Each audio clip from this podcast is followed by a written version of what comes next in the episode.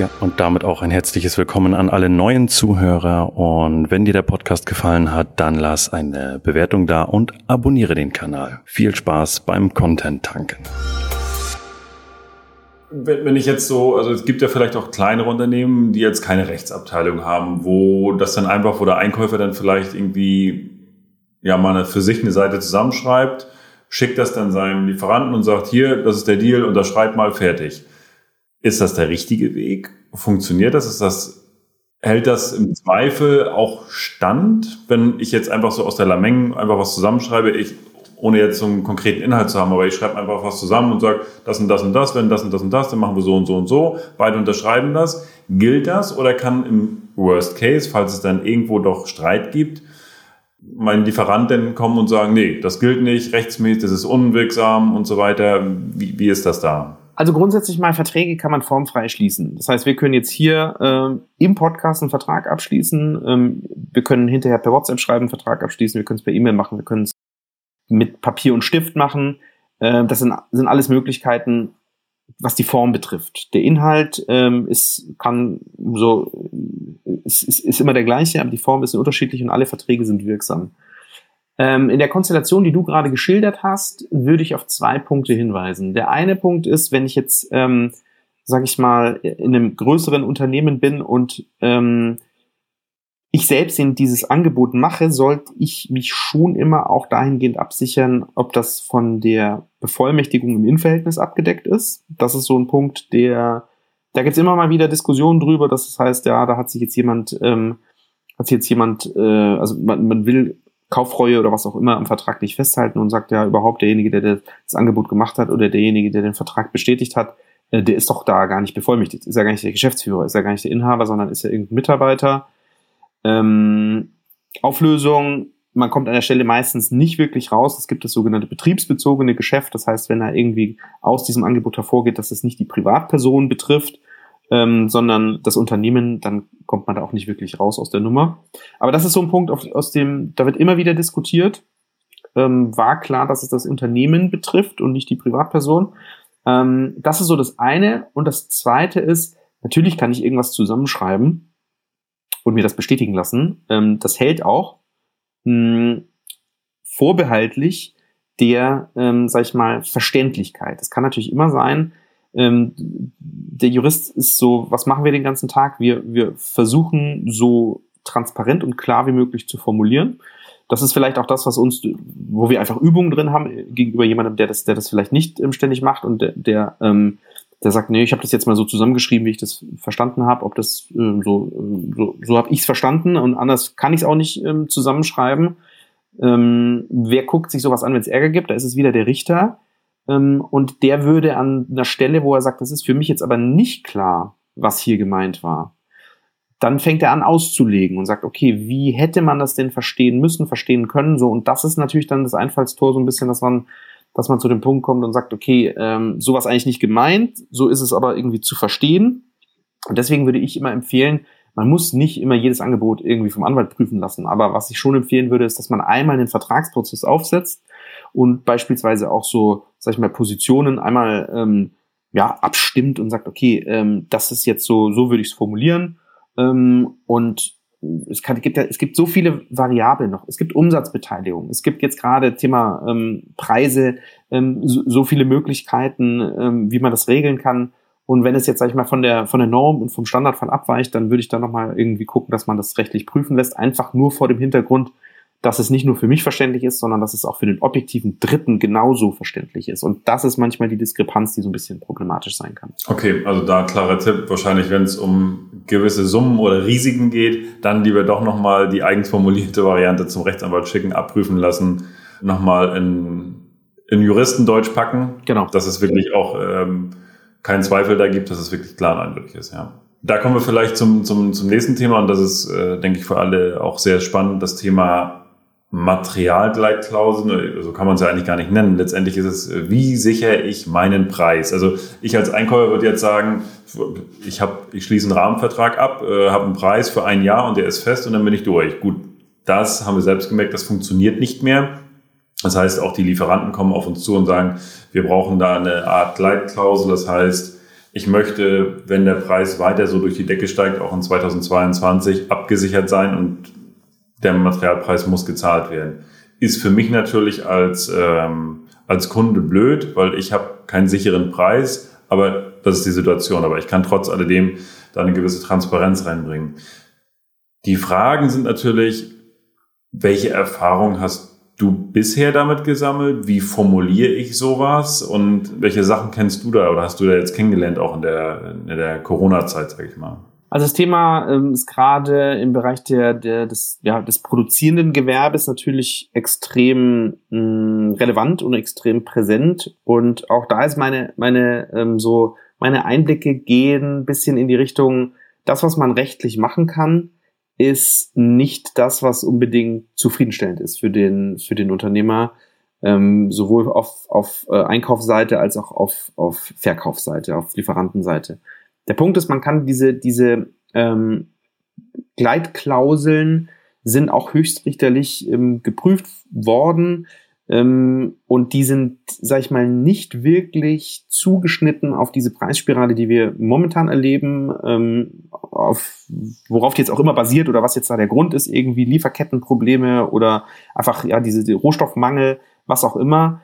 Ähm, aber mit, mit so einer, mit fünf Prozent, und das, das war das, was mal so als, als Maximum irgendwie ähm, festgelegt wurde, ja, das wird vielleicht jetzt in, in einer, also was ist auch immer im Fluss, kann sein, dass jetzt irgendein schlauer ähm, Anwalt, der mal hergeht und sagt, wir machen jetzt ähm, wegen der aktuellen, die Inflation sind ja schon fünf Prozent und, und ähm, kann es vielleicht unterfüttern mit Fakten, wie sich die Rohstoffpreise entwickelt haben und sagen, vielleicht äh, wir machen mal zehn Prozent und in so, einem, in so einer Konstellation, wie ich das eingangs geschildert habe, wird das Ganze dann vielleicht mal irgendwie bis zum BGH getrieben, durch mehrere Instanzen hindurch. Dann kommen wir vielleicht dahin, dass diese fünf Prozent Klausel tatsächlich auch ähm, aufgeweicht wird und es dann vielleicht heißt, nee, es sind 10 oder 15 oder 20 Prozent, das weiß keiner. Das kann man immer erst dann hinterher. Das Gericht schaut sich ja das an, was vorher irgendeiner mal festgelegt hat und sagt dann, ist das wirksam oder nicht. Soweit ist es momentan noch nicht. Das heißt, wir sind bisher bei diesen 5 Prozent und die sind ein Tropfen auf den heißen Stein. Das heißt, da sind eigentlich alle, ähm, alle, mit denen ich spreche, ähm, die, die etwas herstellen und sagen, ja, wir wollen da aber irgendwie ähm, wir müssen einkaufen und wenn die Preise steigen, müssen wir das weitergeben können. Dann sage ich, ja, alles klar, fünf Prozent könnt ihr weitergeben. Dann sagen die, ja gut, das bringt mir nichts.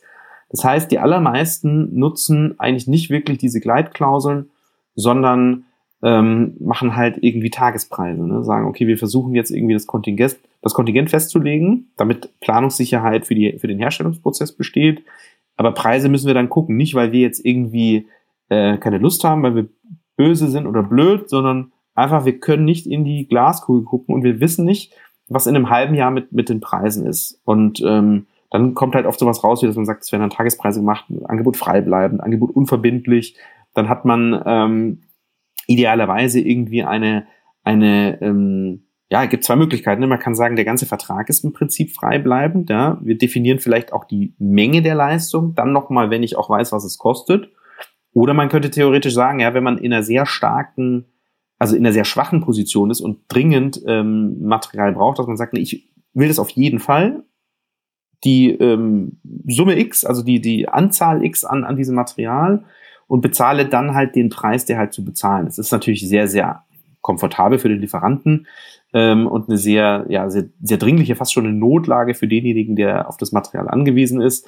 In den meisten Fällen, ja, wird irgendwie, wird beides freibleibend sein. Man sagt halt, okay, ich kann jetzt sagen, was ich dir anbieten kann ähm, ich kann das mal so, sag ich mal, einplanen, vers versuchen, dieses Material zu bekommen. Und wenn es da ist, sage ich dir, was es kostet und dann sagst du mir, wie viel du davon brauchst oder auch, wie viel du dir davon leisten kannst. Ne? Weil das ist halt natürlich ähm, so eine Sache, es muss ja auch genügend Liquidität dann zu dem Zeitpunkt da sein. Ist ein wirklich spannendes Thema jetzt, weil die, ähm, wir haben es ja halt auch gemerkt, die sind wie gesagt im reinen Rahmenvertrag, also Tagespreise ist gar nicht gäbe, das hat sich im ganzen letzten Jahr doch wirklich äh, durchgezogen. Aber das wirklich nachher, ähm, wenn man jetzt wirklich sagt, ich möchte aber, dass mein, mein Lieferant mich mit einer gewissen Menge beliefert, das, es geht ja auch um die Kapazitäten, die ich mir blocke. Ne? Also wenn ich ähm, halt ein paar tausend Stunden beim Lieferant blocke, dann möchte ich die ja schon mal geblockt haben, weil ich muss ja meine Ware bekommen.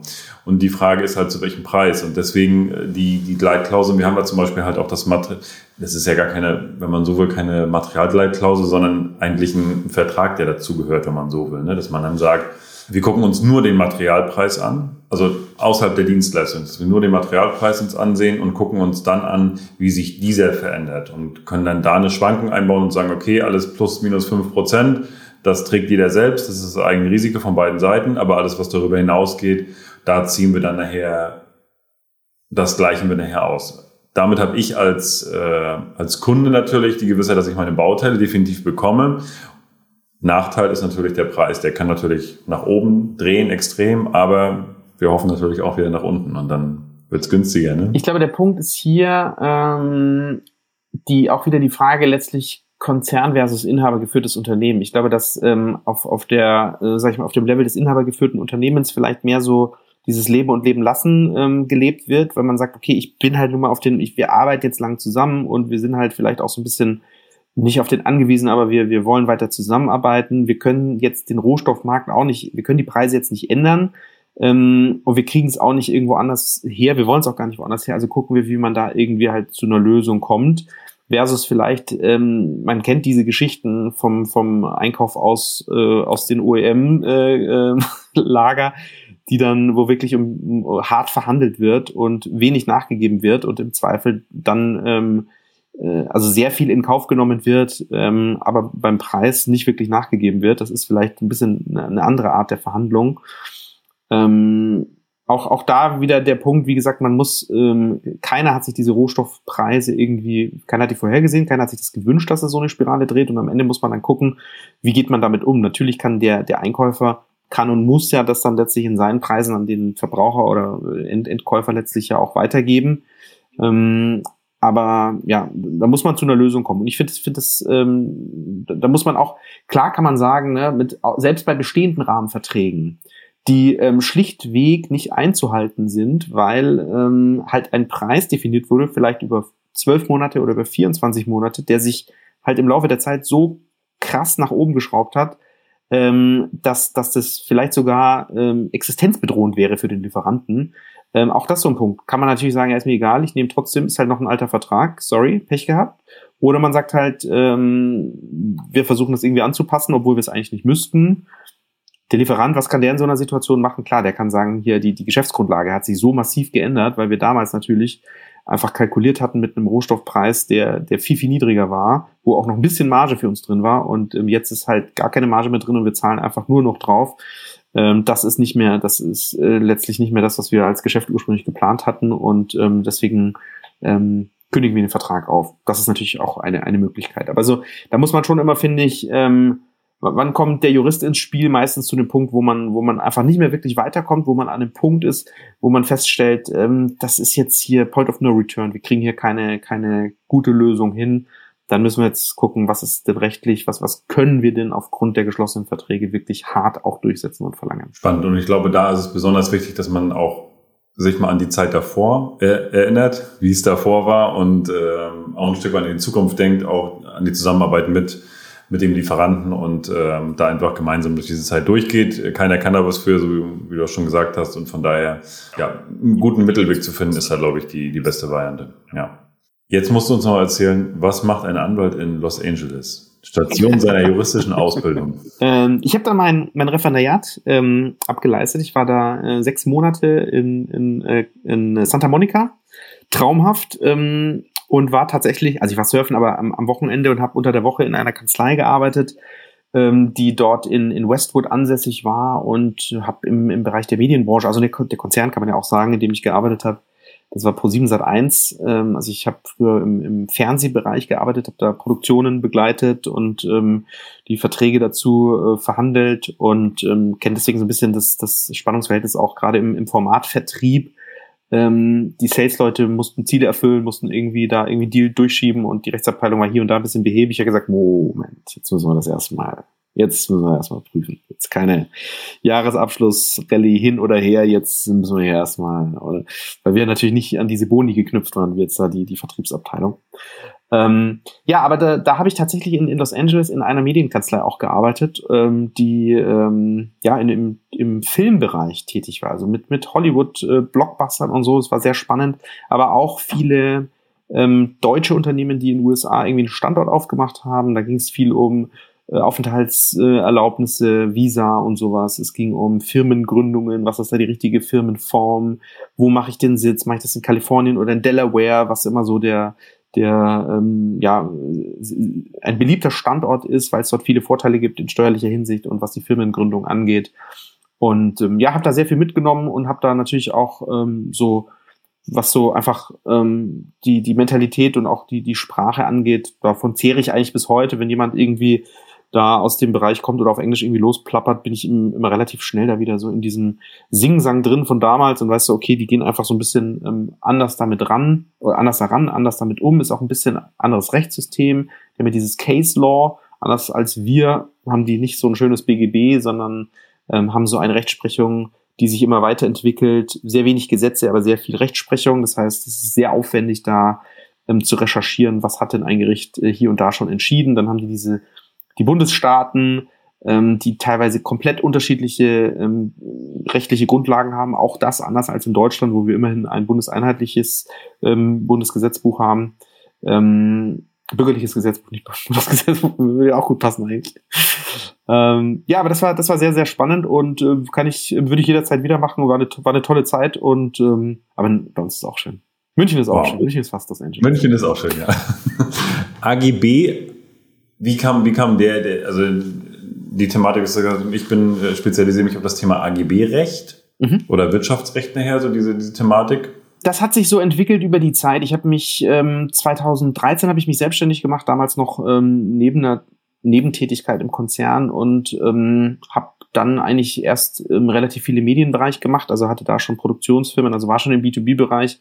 Wir haben dann aber sehr, sehr viel ausprobiert, haben auch ähm, Online-Marketing-basierte ähm, Massenverfahren gemacht im, im Reiserecht, im ähm, Bankrecht, haben da viel ausprobiert und ich habe einfach für mich festgestellt, die, den größten Spaß habe ich in der Zusammenarbeit mit Unternehmern, die, ähm, die vorankommen wollen, die, die äh, gestalten wollen, die ähm, auch entscheidungsfreudig sind und ähm, ja, das ist, macht einfach am meisten, am meisten Spaß und, ähm, und da ist einfach das Thema AGB ist noch viel, viel weiter verbreitet, als man, als man das, sich dessen bewusst ist, weil AGB, allgemeine Geschäftsbedingungen, sind nicht nur das, wo es drüber steht, sondern es kann auch ein Vertrag sein, der aber einfach von der einen Seite erstellt wird und in allen Fällen so verwendet wird und der Gegenseite hingelegt wird und dann unterschrieben wird, ähm, egal ob das ein Mietvertrag ist, egal ob das ein Arbeitsvertrag ist, egal ob das ein Dienstleistungsvertrag ist, ein NDA, ähm, in solchen Verträgen können ganz, ganz oft AGB-Themen, Thematiken versteckt sein,